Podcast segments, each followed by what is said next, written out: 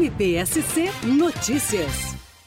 No último dia 5 de setembro, terça-feira, a Justiça de Otacílio Costa, representada por sete pessoas da população que compuseram o Tribunal do Júri da comarca, apreciou um caso extremamente importante, de importante significado para a comunidade, um homicídio triplamente qualificado, levado a julgamento, crime esse acompanhado pelo crime também de ocultação de cadáver. Os sete jurados decidiram por maioria acompanhar o Ministério Público e responsabilizaram dois dos réus por homicídio triplamente qualificado, pelo motivo torpe, uma vez que a morte se deu pelo tráfico de drogas em decorrência de discussão relacionada à droga, por meio cruel, tendo em conta a extensa gama de lesões perpetradas no corpo da vítima, inclusive com fogo ateado aos restos mortais do ofendido e também o recurso que impossibilitou a defesa daquele que se mostrou vitimado, um homem de 25 anos que teve uma morte bastante trágica. O jurado soube atentamente avaliar fatos e provas, soube atenciosamente eh, acompanhar a instrução plenária, os depoimentos, seja dos policiais, de familiares da vítima, daqueles que puderam contribuir para a elucidação do crime e ao final, já avançando da meia-noite, eh, tivemos a publicação do veredito com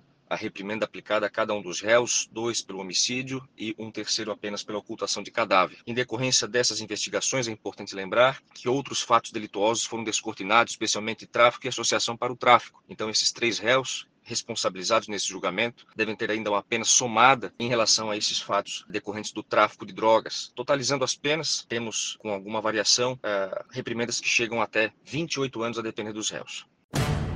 MPSC Notícias. Com informações do Ministério Público de Santa Catarina.